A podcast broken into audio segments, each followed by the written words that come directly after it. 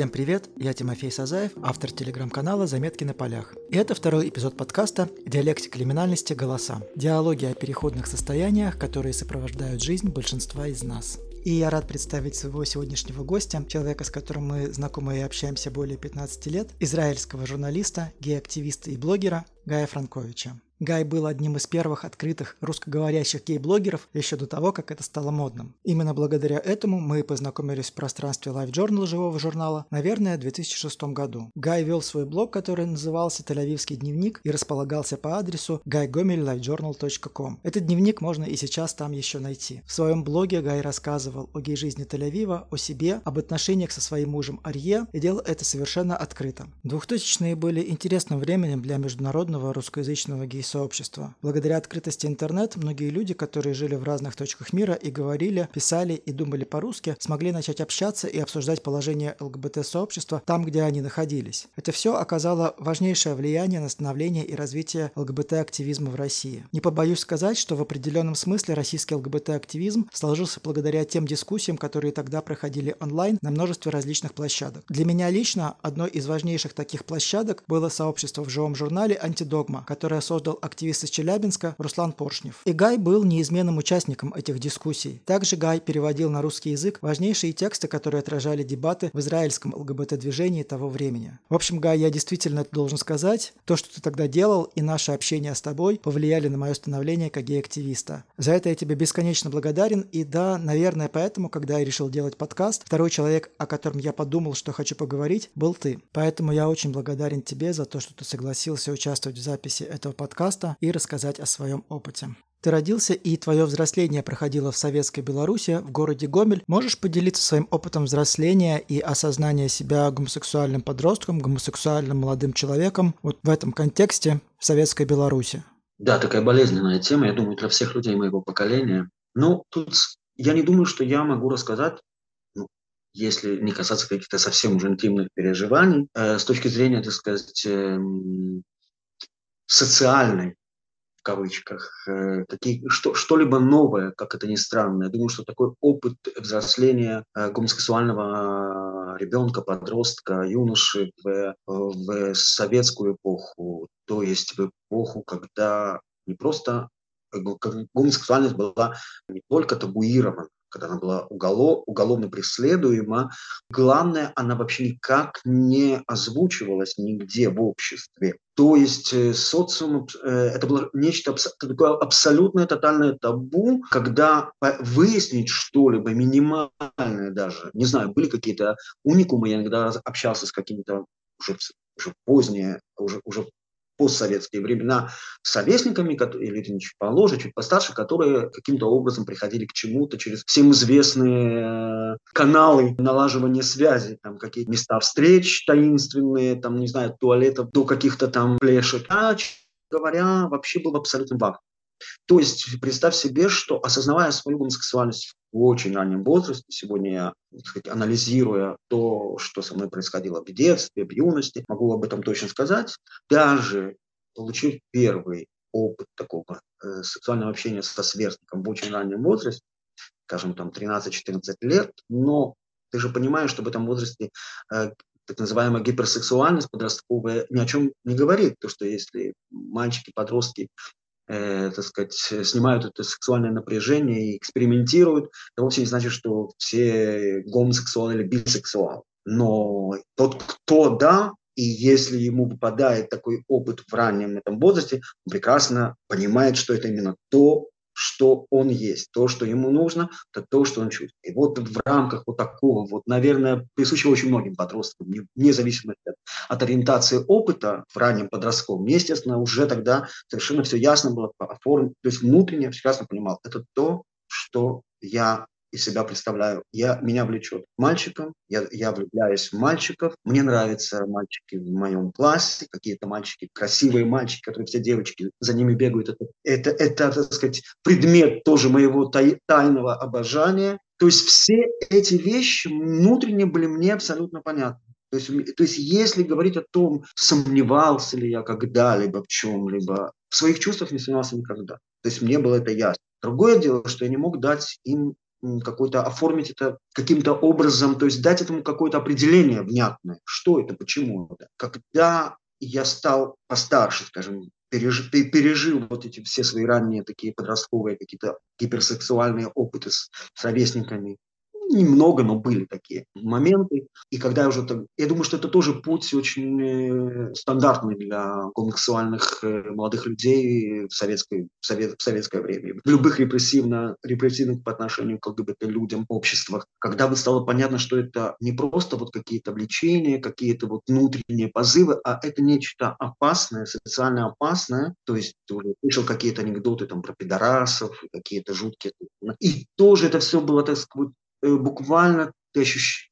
какие-то отдельные э, отрывочные сведения, ты по этим отрывочным сведениям, где-то там 16-17 лет, я думаю, мне и думаю, моим многим сверстникам того времени было понятно, что это нечто социально опасное. Это дико осуждаемо, это табуировано, это страшно и опасно. И вот на, в, этом, на этот, в этом моменте, где-то вот 16 лет, и до буквально почти, как это ни странно, до, ему, до, моей, до моей эмиграции в Израиль, уже, уже достаточно взрослым человеком, 25 лет, который учился в университете, служил в советской армии, работал даже в школе немножко в качестве учителя э, словесности. Вот буквально это десятилетие, то есть самое десятилетие созревания от, от подросткового до э, возраста молодого человека 20 плюс, я был абсолютно закрыт. То есть все мне было ясно уже мои там 13-14 лет, но я зак... эта тема внутренняя полностью, как я захлопнул ее, то есть я знал, все мне было ясно по поводу меня, но не было ничего, ни экспериментов, не было никаких встреч, не было каких интимных переживаний по этому поводу. То есть это было, я для себя это полностью заблокировал. Другого слова я не подберу, это был абсолютный блок до отъезда в Израиль. И ты знаешь, это, было, это был парадокс, как только я приехал в Израиль буквально, мы переходим плавно от моего советского какого-то опыта к, к израильскому, я должен отметить, что советская армия, в которой прослужил два года, я то это тоже было очень все заблокировано, хотя бывали там ситуации такие э, на грани, когда были, когда, когда могло что-то произойти, но даже но там тем более в той ситуации, в ситуации фактически пребывания в зоне, а нового слова не подберешь, советская армия это зона, тоже этот блок очень работал мощно и естественно, что ничего не произошло. Так вот, переехав в Израиль 25 лет, у меня словно открылись все шлюзы в каком плане? Я уже первые месяцы по каким-то косвенным причинам я увидел какой-то порнографический журнал, каком-то магазине, какой-то какой-то лавочке тут торговала такого секс, э, э, журналами, порнографическими какими-то там аксессуарами э, в Израиле. Я увидел какой-то фильм, где была ЛГБТ-тема. Возможно, это был какой-то английский фильм, я сейчас вспоминаю, потом какой-то израильский фильм, когда уже в 80-е годы был израильский режиссер известный Амос Гутман, который снимал фильмы на ЛГБТ-тему по телевидению. То есть что произошло? Первый год моей жизни в Израиле, это 90-й год, я просто понял, что в этом обществе, в отличие от советского, из которого я уехал в 90-м, возможно, в Москве и Питере это было иначе, но я говорю про советское общество, скажем, в областном центре Белору- Белоруссии советской. Не было, у меня лично не было никаких абсолютно доступа к каким-то каналам общения и поиска людей таких, как я. Скажи, пожалуйста, а вот, вот пока возвращаясь к советскому периоду, ну, это критический возраст, действительно, там, с 15 до 25 происходит становление, происходит осознание, происходит принятие, или, как в твоем случае, как в случае многих гомосексуальных э, людей в Советском Союзе, происходит вот это вот отделение, да, себя от сексуальности. То есть и не было возможности ни с кем поговорить, и не было возможности ни с кем обсудить твои чувства. Как ты с этим жил, как ты это выносил, да, и армия, естественно, я тоже был в армии, это постоянное напряжение, да, конечно, ничего не было, потому что это просто опасно, но как ты с этим справлялся, с этим постоянным напряжением? У меня нет ответа на этот вопрос, вот э, в каком плане нет ответа. Я сейчас, во-первых, прошло очень много лет, я очень смутно могу сейчас вспомнить какие-то вот именно четкие, внятные ощущения я того-то я бо... Э, э, думал ли я об этом, боялся ли каких-то конкретных проявлений. Это было настолько мощно заблокировано, что вот даже сейчас, спустя очень много лет, у меня в памяти, кроме вот этого блока, угу. Не осталось ничего. То есть я, я могу вспомнить, вот в армии, допустим, были какие-то предложения от ребят кавказского происхождения, сказать, из кавказских республик. Видимо, они что-то понимали, может, они что-то разглядывали, но были какие-то, может быть, они обращались к кому угодно, я не знаю, какие-то там, ну, намеки, да, это было очень опасно. То есть у меня, я был абсолютно заблокирован в том плане, что у меня было, то есть не мог, не то что общаться, я, я, я это почти не проговаривал. То есть, то есть однажды, осознав очень рано свою гомосексуальность, понимая, кто я, что я, я просто поставил этот блок. Поэтому, когда ты спрашиваешь, например, как вот ты переживал, что ты думал, чего боялся, как ты пытался, я ничего не пытался. Я даже не могу сказать, что я боялся, я просто это было заблокировано. Вот я повторяю постоянно это слово, потому что это самое точное слово.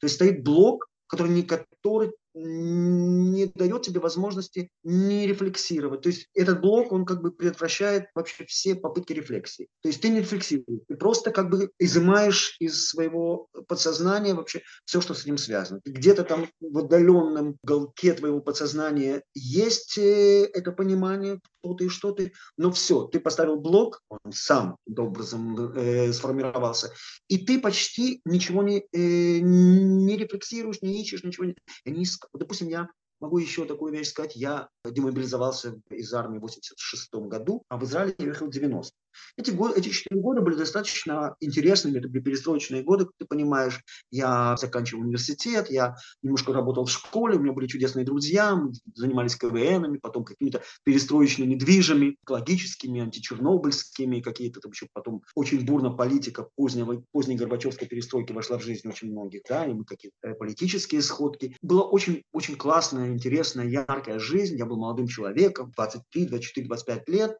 это я говорю про 4 года перед отъездом в Израиль после демобилизации. Было все. Друзья, дружбы, интересные дела, интересная работа, какие-то учеба, много всего, путешествия и прочее. Но ничего связанного ни с, ни, с, ни с интимной жизнью, ни с романтическими какими-то вещами, ни попытками, что поразительно, попытками э, найти хотя бы, вот ты говоришь, с кем ты общался, попытки просто найти, а хотя то, что многие э, гомосексуалы пытаются найти везде, хоть кого-то найти одну, живую душу, не было. То есть настолько этот мощь оставил блок, что это опасность, что об этом, ну, к этому лучше не приближаться вообще и вообще. Причем это я не проговаривал, это было внутри, и все, я, я до, до отъезда в Израиль ничего абсолютно не было э, в этом плане ни в социальном плане, то есть поиски среды, ни в интимном, ни в романтическом. Угу. То, ну, то есть то, что ты описываешь, это то, что вот называется интернализованное, да, вот это вот усвоенное, усвоенный блок. Слушай, а что здесь являлось, что было, э, не знаю, главным фактором страха, главным фактором опасности существования уголовной статьи или какие-то другие вещи? Потому что,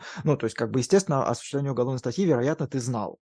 Да, я знал. Но ты знаешь, вот сейчас опять, оглядываясь назад и пытаясь как-то восстановить ход мыслей тогдашних своих, это очень сложно. Ты же прекрасно понимаешь, наша память такая штука. Мы не знаем, что мы, что мы помним, что мы на самом деле, что действительно было. Знаешь, уже через столько лет, описывая, пытаясь создать какой-то нарратив с, с, спустя многие годы, мы немножечко, конечно, что-то додумываем, допридумываем, что-то вспоминаем, может быть, не совсем то, что действительно было на самом деле, в плане наших ощущений и восприятия тогдашнего. Вот я действительно, вот разговаривая с тобой, я затрудняюсь действительно вспомнить, чем я руководствовался вот в этом, в, э, в поддержании вот этой тотальной блокировки. Ты говоришь уголовная статья, ну да, как бы мы, ну это, ну не думаю, что я так сильно вот прямо понимал, что означает эта статья, кто, кто пострадал по, по, по этой линии. Там. Я нет, не думаю. Общественное осуждение, ну понятно, да, это что-то такое нехорошее, страшное, но сказать, что вот прямо вокруг меня тут с утра до вечера люди ходили, говорили, вот эти там такие, тоже не было. Вот был этот блок какой-то на уровне, ты знаешь, на уровне инстинкта. Я вот буквально это что-то связано с инстинктом. Я понимал, что я не могу, я боюсь, нельзя. И, и, и не ищи, ты не найдешь. Я не знал, где искать.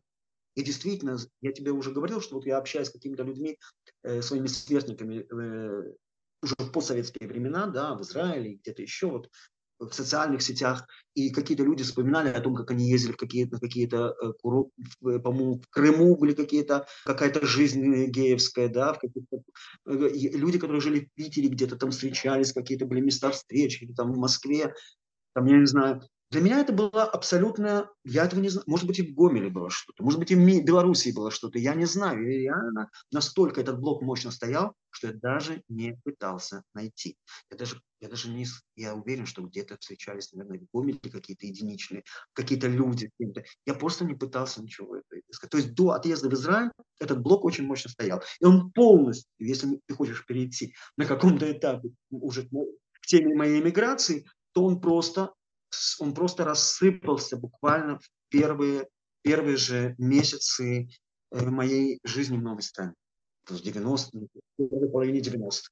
Да, давай об Израиле. 90-й год, переезд в Израиль. Это э, как бы большая тема, да, и здесь мне хотелось бы, чтобы ты, может быть, рассказал не только о себе, о своем переезде в Израиль как гомосексуальный мужчина, но более широко, потому что сейчас очень много людей оказались беженцами из Украины, из Беларуси, да, еще вот волна пошла после предыдущих протестов, да. России, в Российской Федерации много приезжают людей, конечно же, да. Да, и все проходят свой путь, поэтому вот если ты можешь поделиться, рассказать о своем пути как мигранта, как человека двукультурного, я был бы тебе благодарен, если бы ты поделился своим опытом. Я попробую. Вообще тема необъятная, и ты э, в курсе, поскольку много лет знакомы, и по социальным сетям, по живому журналу, и позже, что я буду на эту, как раз на эту тему я пишу больше, чем Э, поскольку здесь уже все было осознанно, я уже действительно знал, то есть мой путь уже был, так сказать, предначертан. Мне было все понятно, что я ищу, какие,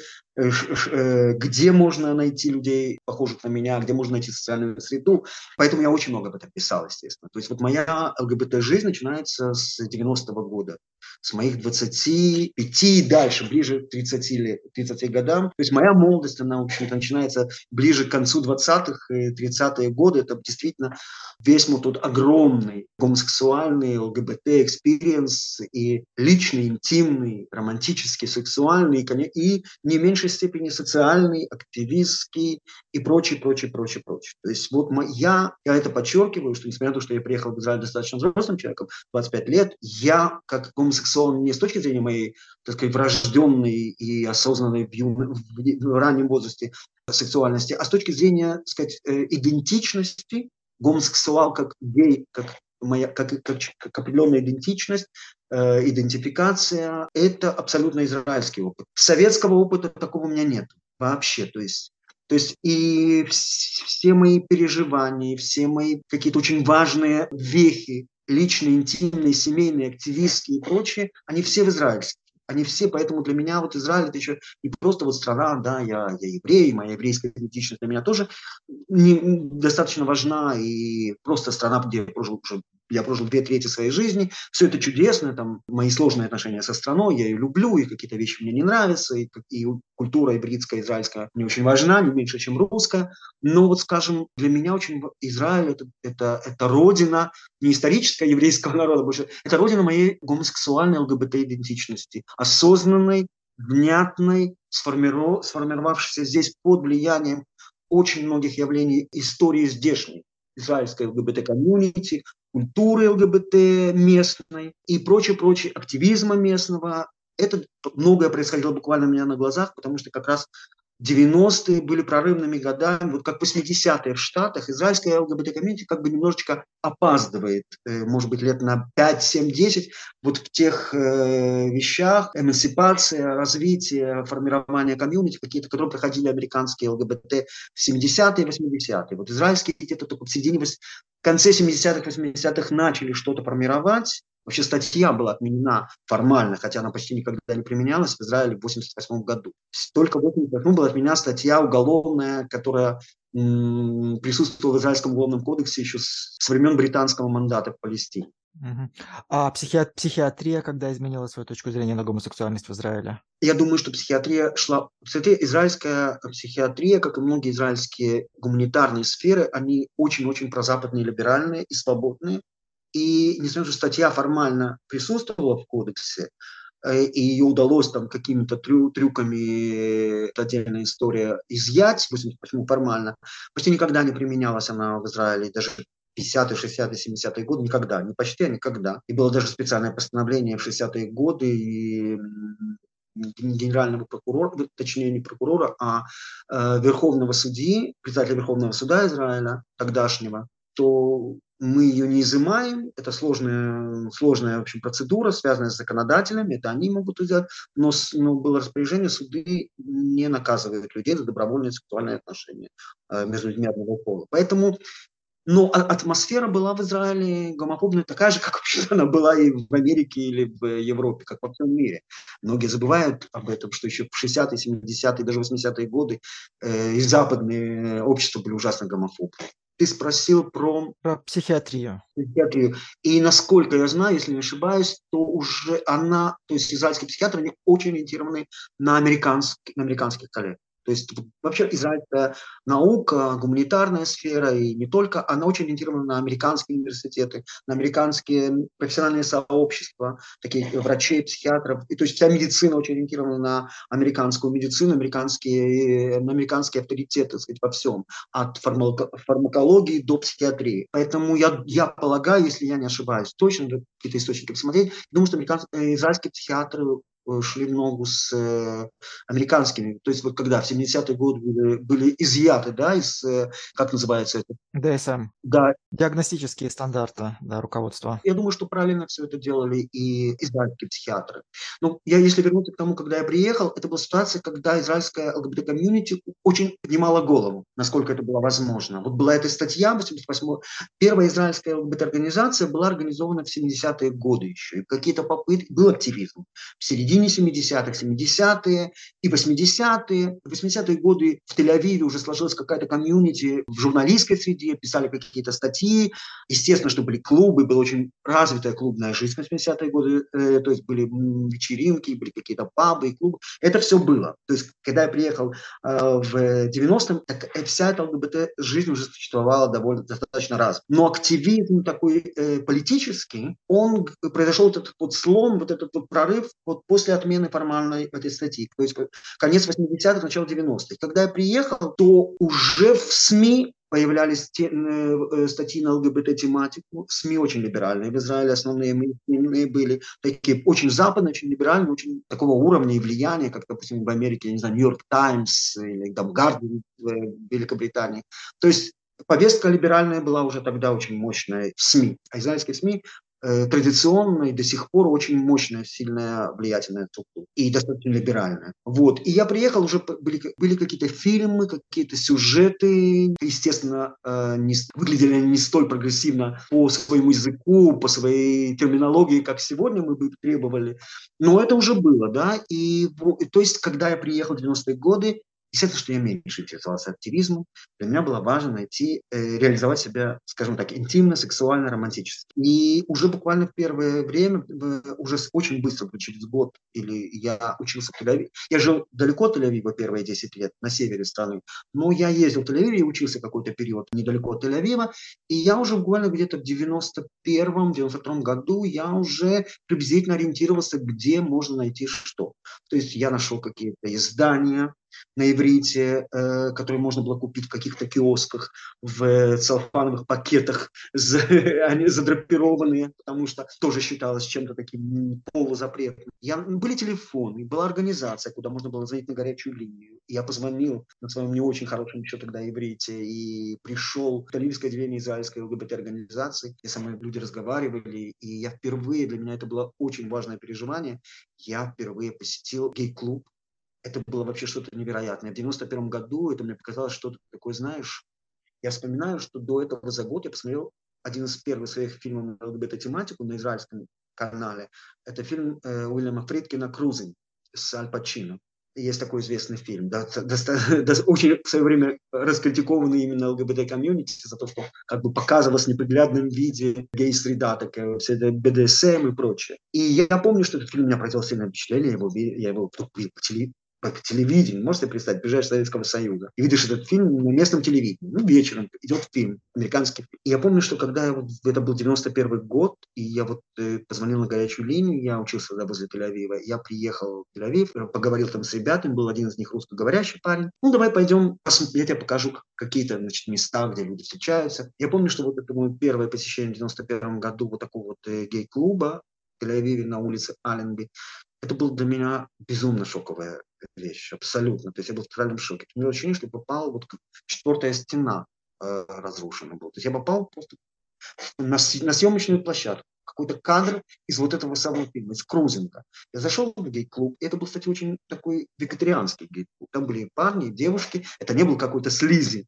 Это, это был довольно там просто, просто обычный гей-клуб. Там сидели и пары мужские, и женские. Это было просто шок. Я приехал только полтора года, меньше, вот примерно полтора года из Советского Союза. Из вот той самой э, жизни, где было все заблокировано годами, где не упоминалось и тогда в 90-м. Если ты немножко моложе меня, но и начали писать что-то в таком жутком стиле про гомосексуалов в газете Info, может быть, в конце 80-х, начале 90-х. Это все равно было что-то совершенно эзотерическое, что совершенно без, неизвестное, что-то страшное. И вот ты попадаешь после приятной беседы в каком-то там э, офисе местной организации, такой клуб, где парни сидят, где парни держатся за руки, девочки там щебечут, поднимаются. И это было, конечно, для меня просто взрыв мозга настоящий. Для меня это было просто безумно сильное переживание. И тогда произошел тщательный слом, я понял, что это есть. В этой стране я еще не знал всех политических реалий, не знал, что такое активистская борьба, что, какие тут проблемы и сложности, что как какие-то политические силы реагируют на то или на это, кто за, кто против кто либерал, кто реакционер. Но я знал, что это есть, это разрешено. Есть офис организации, есть вот какой-то клуб, есть какие-то журнал, который можно купить в каком-то киоске. Это, конечно, для меня произвело, вот, для меня это было, в общем, абсолютное начало моего, так сказать, моей, моего личного освобождения, моей личной э, гомосексуальной эмансипации. Потому что я попал в страну, возможно, бы я не знаю, Беларусь постсоветская или Россия, тоже бы мне предоставила такую возможность, может быть, через какое-то время, если бы жили в Москве, я не знаю. Но после Советского Союза, после э, того experience а, который я пережил до своих 25 лет, оказаться в стране, неважно, Израиль это был, может быть, если попал бы в Нью-Йорк или в Берлин, я бы пережил еще более крутые какие-то такие вот переживания, впечатления были бы острее ярче. Но, для, но это было просто совершенно потрясением, положительным, позитивным в том плане, что после этого мне стало ясно, все, теперь это все есть, это никуда не уйдет, здесь есть социальная среда, есть люди, которые не боятся знакомятся, встречаются, есть какой-то да, какой журнал, есть какие-то офисы, если об этом пишут и говорят, и можно посмотреть фильм на обычном государственном, тогда не было коммерческого, в Израиле был один госканал, на государственном канале на эту тему, неважно, американский. И это было ясно, что я тут могу набрать воздуха в легкие и начать какой-то путь личный, интимный. Тогда активизм я, конечно, не думал. Начну для начала реализовать себя в плане интимном, сексуальном, романтическом и прочем. Но мне уже было ясно, что я, я дома в этом плане. Дома не в смысле, что я репатриант еврейский, вернувшийся на историческую родину. Это отдельная история. Это тоже важно по-своему. А я дома в том плане, что есть место, я оказался вместе на земле после советского опыта, где я могу действительно начать спокойно размышлять, кто я, что я, что-то искать, что-то о чем-то думать. И вот это для меня было вот это вот... 90-е годы для меня были, в общем, самые важные годы. Именно 90-е. Вот мы когда познакомились, и я писал ШЖ, это было начало нулевых, 2003-2004. К этому времени, конечно, я прошел очень длинный путь израильский. 11-12 лет. Абсолютно. Я думаю, что когда мы с тобой познакомились, я думаю, может быть, я льщу себе, многие мои российские френды, тогдашние, еще в раннего ЖЖ, они были немножко удивлены, мне кажется, мне говорили потом вот этой вот моей странной, даже для русскоязычной среды тогдашней откровенности. Человек ведет некий блог открытый, пишет, это 2003-2004 год, пишет что-то там про, про мужа, про, про любовь, рассказывает, как он был на каком-то гей-прайде, о том, что там какие-то фильмы, и все это под собственным именем. Я думаю, что это тогда. Потом, я думаю, что таких людей в России появилось достаточно много, но тогда, мне кажется, что на каком-то этапе вот эта вот эта весточка из Израиля, она мне, мне потом говорили люди из России, из каких-то других, из э, новые мои знакомые френды из постсоветских стран, что это их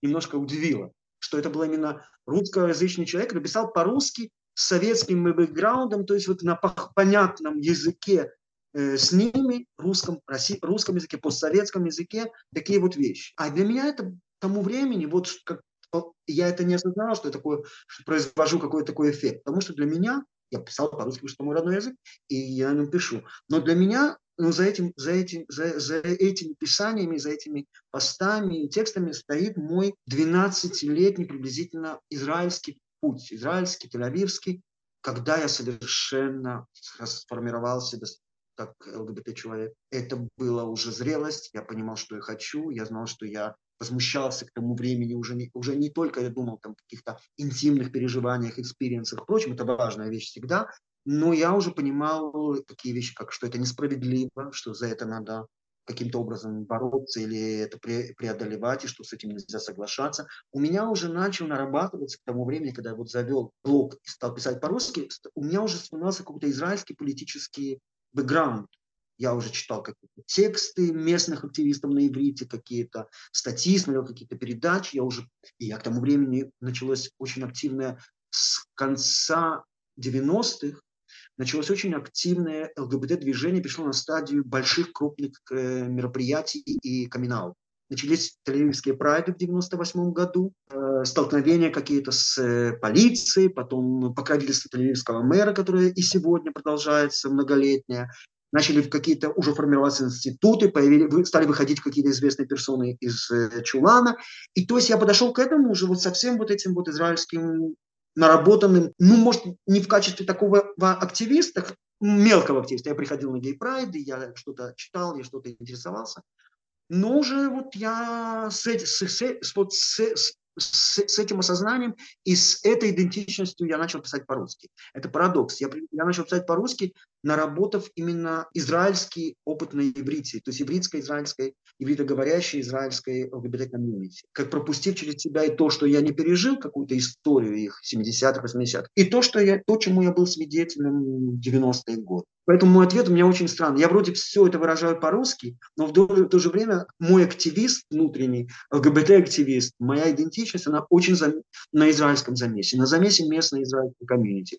А надо отметить, что это не какая-то какой-то израильская сама израильская ЛГБТ-комьюнити, ее путь, ее борьба, ее, ее, э, ее опыт, он очень созвучен и шел параллельно Западу. То есть, естественно, ориентация была на Запад. То есть все израильские правительства комьюнити, оно, естественно, я думаю, что, как и большинство во всех странах, оно все ориентируется на американское ЛГБТ-комьюнити, на наработанный американскими ЛГБТ ну и частично европейскими, но мы будем, ты живешь в Штатах сегодня, и будем откровенны, что, конечно, основной и важно, не согласишься, самый мощный, сильный политический опыт нам подарила, подарили Соединенные Штаты.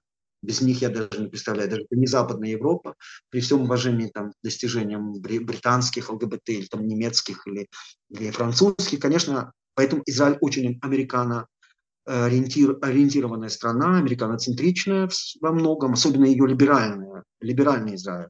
Слушай, вот послушают нас вот какие-нибудь консерваторы и скажут, ну да, точно, эти американцы вот все хотят колонизировать. И вот правду говорят наша русская пропаганда, что ЛГБТ – это вот пятая колонна американской колонизации. Ну, смотри, Америка очень... Ты живешь в Америке, я думаю, что ты лучше меня знаешь, что эта страна очень поляризованная. Скажем, американцы и, и то, что американцы, американский консерватизм, он ужасен он, он страшен, и которая он тоже не... Э, но Америка это страна, так сказать, э, город, э, как он говорил, Стамбул, город контраста, это страна контраста.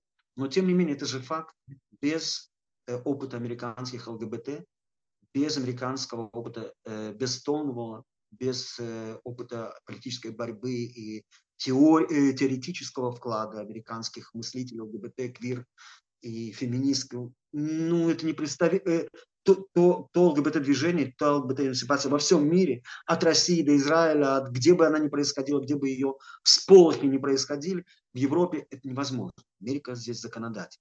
Это, Америка, это американцы, это прорвали эту плотину, именно они. И даже не европейские, а именно американские.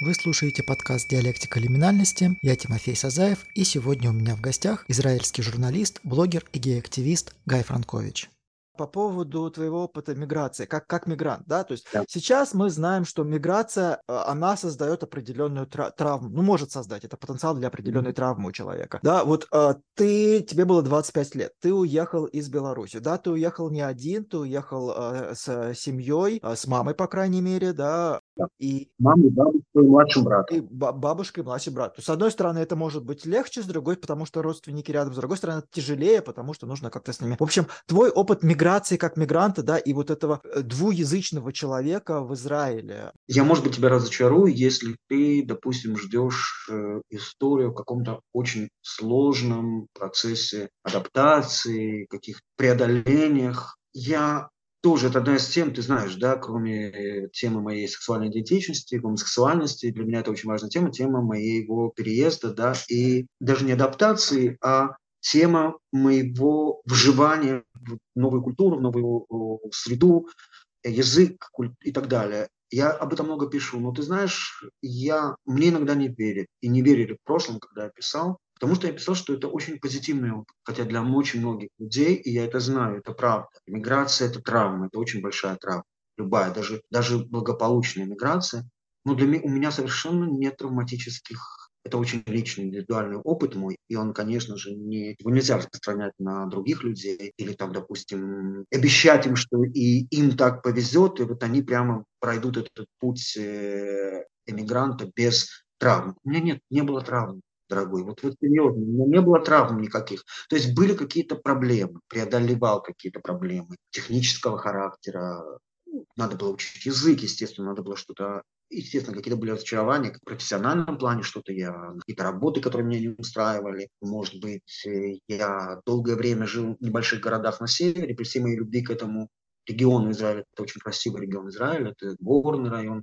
Галиле... Западная Галилея, я понимал, что мне надо переехать в Тель-Авив, а это было очень сложно с точки зрения оторваться от семьи, это было сложно с точки зрения э, найти работу какую-то и вообще в экономическом плане. То есть были какие-то вопросы, которые были, представляли сложных для любого человека. У меня не было никаких, пере... не было травм иммигрантам в том плане, что отторжение местной культуры, языка. Вот тут вторая моя важная составляющая моей идентичности первое все же, наверное, ЛГБТ и гомосексуальное по степени, так сказать, национальной вовлеченности внутренней очень глубокой. Это еврейская, э, как это ни странно, важная вещь, в конце концов. Для меня это очень важная вещь, это отдельная большая мне было, в общем-то, важно, что я переехал в страну, где я мог вернуться, это каким-то образом э, сформировать заново по-своему или что-то по, друг, по другим углом зрения посмотреть на свое еврейское происхождение, на свое еврейство, на то, что в Советском Союзе было по-своему, ну не так, конечно, тоже достаточно табуированная тема, поздние брежневские Брежневском СССР, когда это не особо на эту тему говорили, государственный антисемитизм, который не признавался самим государством, который прекрасно существовал в разных э, стратах, сферах и каких-то вещах. То есть, может быть, поэтому, я не знаю, мне было интересно, мне было очень интересно жить в Израиле. Мне было интересно учить язык, который не просто еще один язык, а все-таки это язык э, еврейской культуры, философии, религии, цивилизации еврейской, иврит. Это не еще один местный язык. Я приехал, я не знаю, в Финляндию, учу финский, приехал в Венгрию, учу венгерский, потому что местные говорят на языке. Язык имел очень важную, так сказать, э, такую философскую, историческую и связанную с э, историей моего народа, моих э, працев, язык еврейской культуры, философии, цивилизации, как я сказал. Можно ли сказать, что за счет того, что у тебя произошла миграция из э, советской, постсоветской Беларуси в Израиль, с которым ты, да, действительно выращивал свою новую израильскую идентичность, что это являлось в какой-то степени той поддержкой, которая и помогала тебе менее травматично проходить этот опыт миграции? Возможно, возможно. Хотя я знаю, что очень многие иммигранты, репатрианты, как, они, как здесь в Израиле называют, как люди, вернувшиеся на родину историческую, во всяком случае. Это все очень такие понятия амбивалентные, по-разному некоторые, многие их воспринимают, но люди, которые э, евреи, которые приехали в государство, которое является еврейским государством, советские евреи. Да, я был такой типично советский. Моя идентичность была советская еврей. Это особая интересная идентичность. Еврейская, но в то же время советская. Люди, которые были лишены Э, я и мое поколение возможности учить и э, знать свою, свою культуру своего народа, религиозную, а еврейская цивилизация без культуры не существует. Это симбиоз без религии. Потому что евреи – это явление, э, это, это, конфессиональные, это конфессиональная идентичность. Даже если ты атеист, ты не веришь, все равно культура еврейская опирается на на иудаизм, на еврейскую религию, на еврейскую веру, на, на еврейский религиозно-философский опыт. Поэтому, конечно... Но ты сам неверующий. Нет, я человек неверующий. Я даже не могу себя определить, не знаю, атеист, агностик, но в случае нет. Я, я нет, нет, я, я может быть, даже немножко во мне сохранился вульгарный советский атеист такой. Бога нет и прочее. Слушай, а Изра... Израиль сейчас, ну, то есть сейчас всегда, с момента основания, это страна, которая продолжает оставаться в очень сложной политической обстановке, потому что, с одной стороны, есть вот эта текущая война, да, с а, палестинскими территориями, а есть а, постоянно какие-то теракты, не, не просто угроза терактов, но они продолжаются. Есть внутреннее разделение между консерваторами, да, ультраконсерваторами религиозными, и есть либеральный Тель-Авив. То есть Израиль это очень сложное общество. И э, благодаря тебе, благодаря тому, что ты пишешь, это мне становится чуть-чуть понятнее. Со стороны это может так вообще не восприниматься. Вот можешь немножечко рассказать об Израиле сегодня, вот во всем этом, как ты его воспринимаешь? Я тебе скажу такую вещь. Вот для человека со стороны, который наблюдал который за израильской реальностью, скажем, из, который узнает о, о стране об этой из сводок новостей, конечно, казаться, что главное, так сказать, э, ну и как бы главная проблема этой страны, ну, она действительно очень большая, серьезная проблема, это ее нерешенный конфликт с палестинскими арабами. Раньше это был арабо-израильский глобальный конфликт, сегодня это уже не такой арабо-израильский глобальный конфликт. Ты прекрасно знаешь, что Израиль уже с огромным количеством арабских стран заключил мирное соглашение. Израиль э, мирный договор, мирный договор давний с Египтом, пусть это холодный мир с Иорданией, а последнее время там любовь и дружба со странами Персидского залива, княжествами, и с Марокко недавно заключены. То есть это уже не сегодня не противостояние Израиля и всего арабского мира, поскольку Израиль превратился из малюсенькой страны все-таки в достаточно региональную, региональную державу, очень мощно экономически. Главный успех Израиля был вначале военный, маленькая страна отразила там все военные, так сказать, поползновения ее уничтожит э, э, соседей, а потом просто произошел вот этот вот прорыв, Израиль стал очень сильной экономической страной, где-то как раз когда приехала наша большая волна иммиграции, 90-е, э, нулевые сформировался израильский и хай-тек сектор, и многие современные технологии, стал очень современной постиндустриальной э, экономической страной. Достаточно не бедной, может быть, не самой богатой, но такой приличной страной, скажем, 25 там, или сколько-то стран с, с по ВВП на душу населения. Но есть этот очень мощный конфликт между Израилем и палестинскими арабами. Э, есть проблема того, что Израиль контролирует, некоторые говорят, оккупирует часть территорий, где, э, где живут арабы-палестинцы, не имеющие э, никакого статуса. Они, с одной стороны, Израиль их не аннексирует эти территории, как находятся они как бы под военным контролем. С другой стороны, у этих людей нет гражданства, они не, не имеют возможности самоопределения, и люди, так сказать, более антиизраильской направленности или там правый, левый, левый скажут, что вот Израиль не хочет э, давать э, палестинцам э, свободу и свое государство. Люди более рациональные и честные скажут, что на протяжении как минимум последних трех десятилетий, с 90-х годов, было несколько мощнейших попыток между двумя сторонами на уровне руководства этих двух народов на, под, под, с мощной поддержкой и подталкиванием в эту сторону всех международных сил добиться решения два государства для двух народов. То есть на вот этих контролируемых территориях после шестидневной войны создать палестинское государство. Все эти попытки провалились. Самая известная попытка э, норвежских соглашений 1993 года Рабина, премьер-министра Израиля, и Арафата, главы ООП, Организации освобождения Палестины, закончилась просто жуткой, страшной террористической войной, когда просто террор был совершенно невероятным, и особенно э, в начале нулевых, когда в 2000-е годы, так называемая вторая палестинская интифада, это просто была террористическая война, группировок террористических, и она полностью свела на нет все эти попытки добиться мирного соглашения.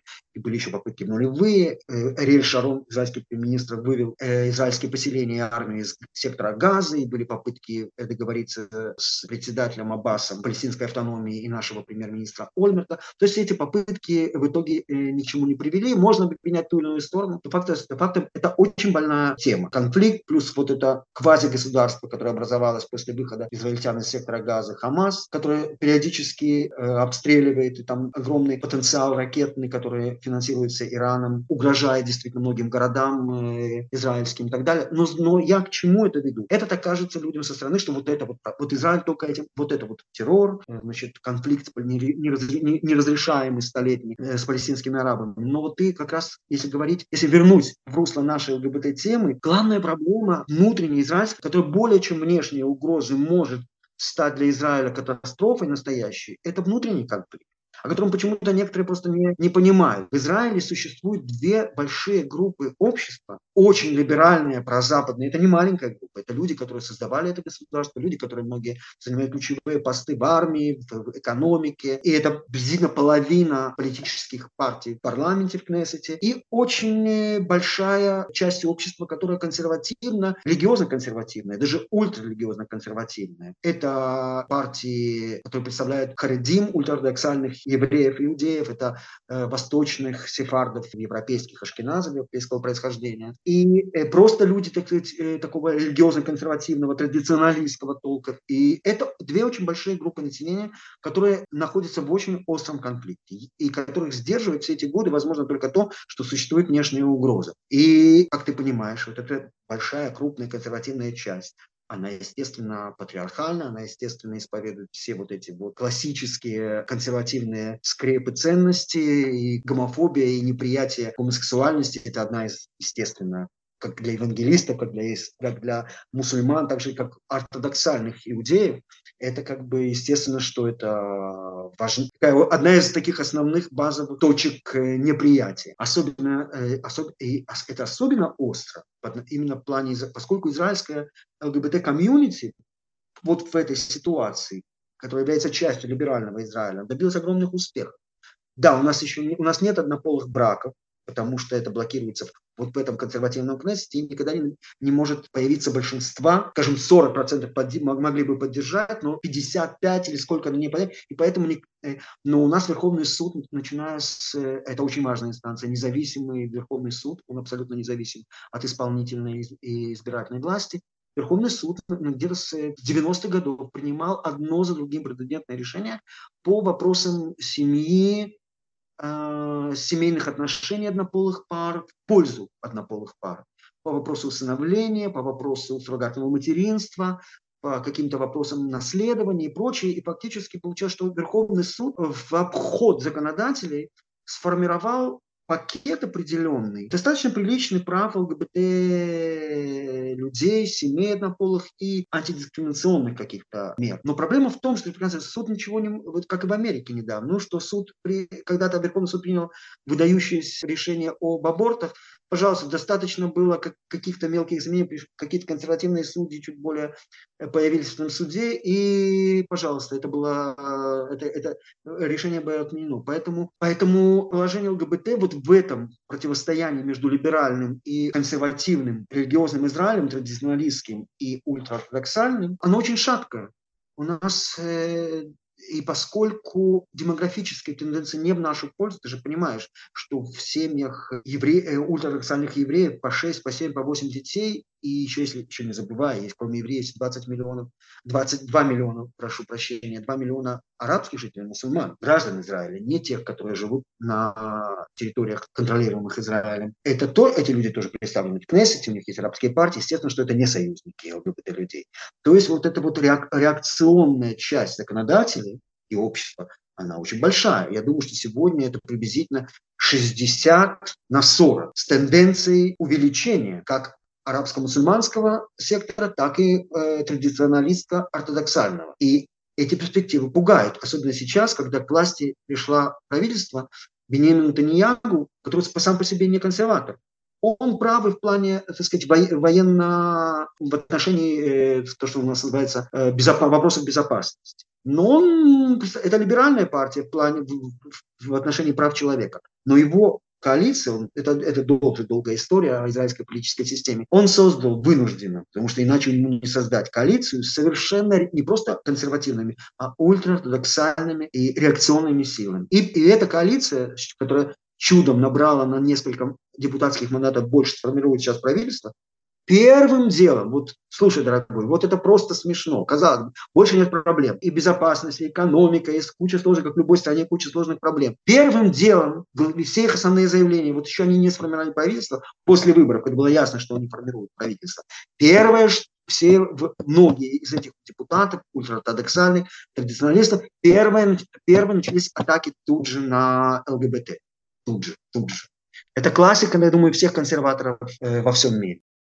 Да, да, ты совершенно прав. Международное движение гомофобов, оно работает примерно по одинаковым э, лекалам. Э, и да, я читаю новости из Израиля. Ты тогда опубликовал, вот э, когда вот прошли эти выборы, когда стало формироваться это правительство. И то, что я вижу, это активный ответ со стороны израильских ЛГБТ-активистов, со стороны израильского ЛГБТ-сообщества.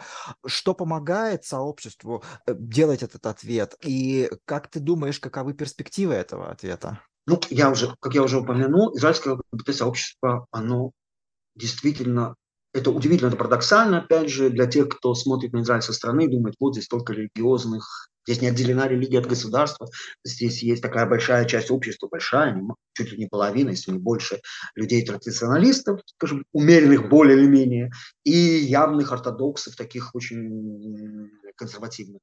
И тем не менее, э, опять, это парадокс, но израильское ЛГБТ-комьюнити, оно действительно имеет большой опыт, оно очень большое количество, это важно для любой ЛГБТ-людей, я не знаю, я не, я не проверял, сколько процентно ЛГБТ-персон, известных в Америке, находятся, э, сделали камин находятся вне Чулана, или там во Франции, или, или в Люксембурге. Но я хочу сказать, что мне кажется, что у нас количество ЛГБТ-персон от самых знаменитых артистов, э, судей, даже некоторых людей в армии, каких-то генералов, даже каких-то людей с, в экономической сфере и так далее. И 5-6 депутатов Кнессета в лучшие годы, сейчас, по-моему, 3 или 4 от разных партий. У нас очень много людей, известнейших, влиятельных, это ЛГБТ персоны вне чулана. У нас очень сильные мейнстримные либеральные СМИ с либеральной повесткой. У нас достаточно либеральный Верховный суд, то есть судебная система. Плюс большой, вот, это, вот эти вот 40 приблизительно, вообще очень условно, процентов израильтян светских, секулярных, которые тоже чувствуют вот эту угрозу консервативную для их образа жизни. Они, естественно, и есть вот все, что я описал, это есть вот та база, на которую может опираться ЛГБТ-комьюнити в своей борьбе с консерваторами. Это не то, что они в подвешенном состоянии, я не знаю, как, ну, я не хочу говорить про Россию или там Иран, но даже в какой-то стране, где где есть какая-то небольшая ЛГБТ-организация вокруг либо консерваторы, либо равнодушные, сказать, молча, молчащие гомофобы. Здесь действительно есть, точно как противостоит консервативной части общества, противостоит достаточно большая, опять я не, не хочу бросаться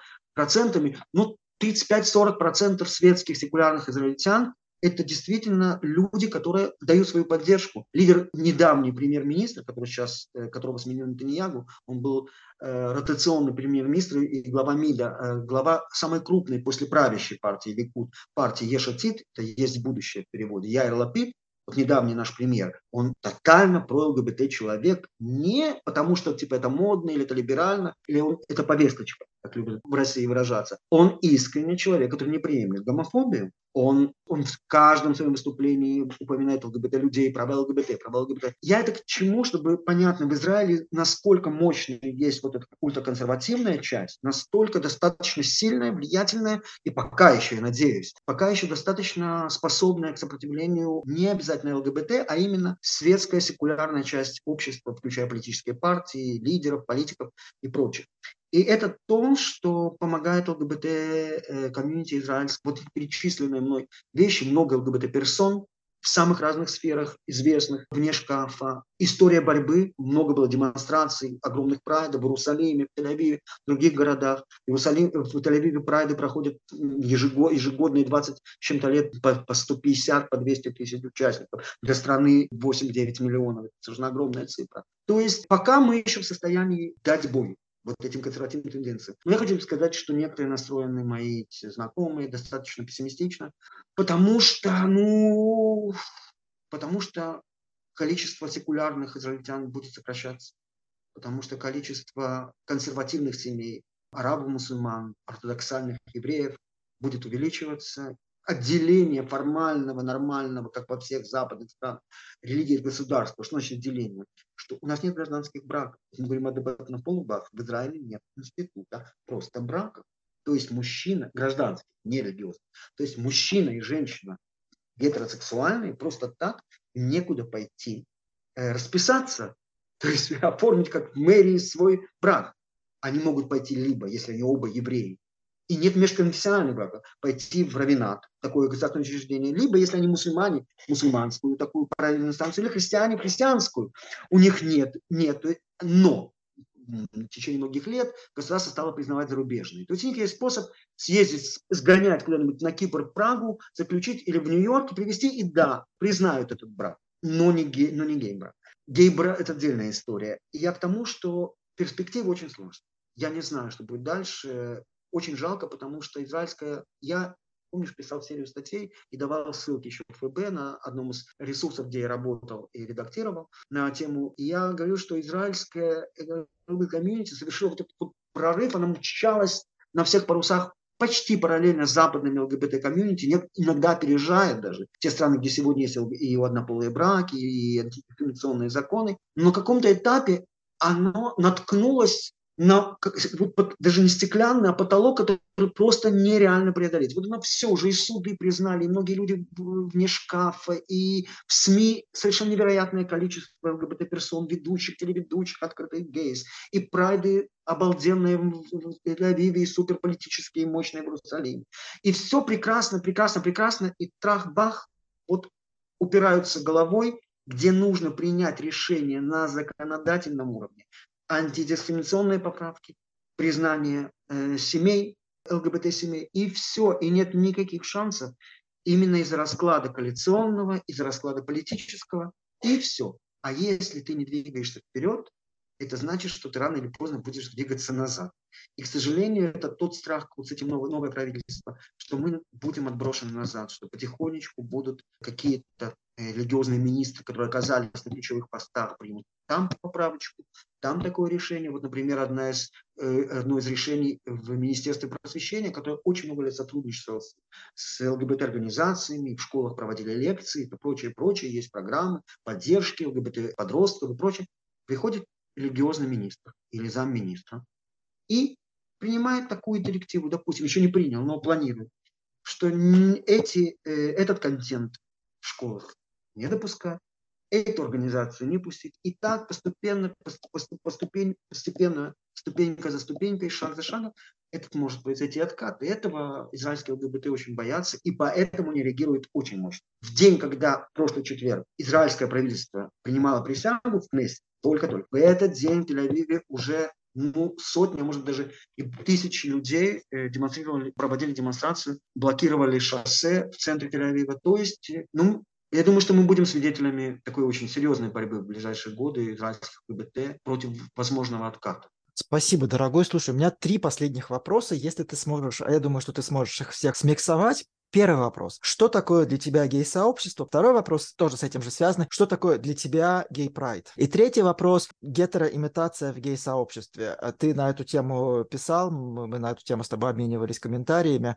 Гей-сообщество для меня если выйти за пределы, вот, это тоже это легитимно. То есть гей-сообщество – это союз людей, которых объединяет какая-то, допустим, какие-то общие пристрастия, интересы, в том числе сексуальные, в том числе. Это нормально, если такие тусовки существуют, когда геи или девушки лесбии собираются между собой, обсуждают какие-то свои судьбы и проблемы и прочее, и делятся какими-то переживаниями. Но для меня все-таки гей-сообщество – это союз не гетеросексуальных людей, э, политический союз, ЛГБТ, ЛГБТК, как угодно, людей, которые подвергаются прессингу, репрессиям страны гетеронормативного социума. Это союз политический прежде всего. Это люди, которые вступают в борьбу против совершенно колоссального прессинга гетеронормативного мира, гетеронормативной цивилизации, который перемалывает нас, наши жизни, наши судьбы, перемалывал всегда, и мы чуть-чуть приподняли голову после Стонула последние там 30, 40, 50 лет. Это ничтожный срок в истории, и мы все находимся в опасности, и даже в прекрасных западных странах, даже в Америке или в Англии, где приняты чудесные законы, это все, ты, ты прекрасно понимаешь, это можно откатить назад как запросто. Это политический союз, это, это политический союз. Гей-сообщество, ЛГБТ-сообщество, называть как угодно, это просто политический союз. Люди, это союз людей общей судьбы, людей, которые вне этого союза мы распадаемся на какие-то действительно не очень важные, ну важные, но не столь кардинально важные для нашей семейной, э, правовой жизни э, группы и ячейки. То есть это тоже мило, это хорошо, но я, я, я, в, этом, я в этом плане политический зверь. Я считаю, что, что это политический союз. Политический союз негетеросексуальных ЛГБТК людей, которые, которым еще есть за что побороться. И у нас, нам нужна солидарность, нам нужно, нам нужно, нам нужно поддерживать эти отношения. Поддерживать эту иногда иллюзию, скажем честно, большой ЛГБТ-общины. Это, это социальная политическая необходимость. Есть, потом ты задал еще один вопрос по поводу... Гей-гордость. Гей-гордость. Ну, это как бы элементарно, я не знаю, по-моему, каждый тебе ответит. Я не думаю, что я что-то новое скажу.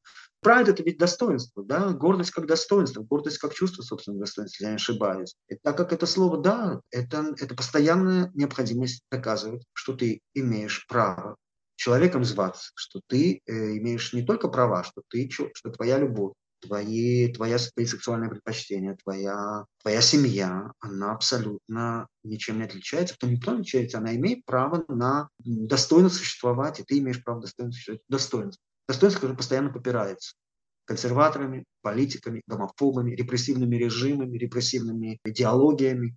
Борьба за достоинство постоянно, это правда. Ничего другого, ничего нового. Со стоновских времен я, я вряд ли могу сказать. И третье, ты гетероимитация в...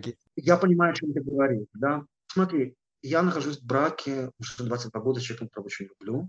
И, разумеется, когда ты столько лет живешь с э, человеком, которого ты любишь, который тебе дорог, естественно, что ты, ты используешь тот опыт, который ты наблюдал в гетерос, гетеронормативном мире. Семья, быт, прочее. Я не против всего этого, конечно, безусловно. Брак и партнерство – это союз двух людей, которые любят друг друга, которые хотят быть сегодня, в данный момент вместе. Они имеют на это право, и он должен быть защищен не в меньшей степени, чем в правовом плане, чем союз мужчины и женщины, чем союз, э, так союз мужчин и женщин. Я понимаю, что ты имеешь в виду, но мне кажется, насколько многие э, женщины, мужчины как бы принимают какие-то какие-то нормы, какие-то правила, да, моногамного союза далее. Ну, слушай, на сегодня, мне кажется, и гетеросексуальный союз уже, по случаю либеральной, либеральной части западного общества давно уже вышел тоже из этих рамок. Да, абсолютная такая моногамия, верность, женщина подчиняется мужчине и прочее там ради детей. Мне кажется, я не думаю, что сегодня, думаю, мужчина с женщиной тоже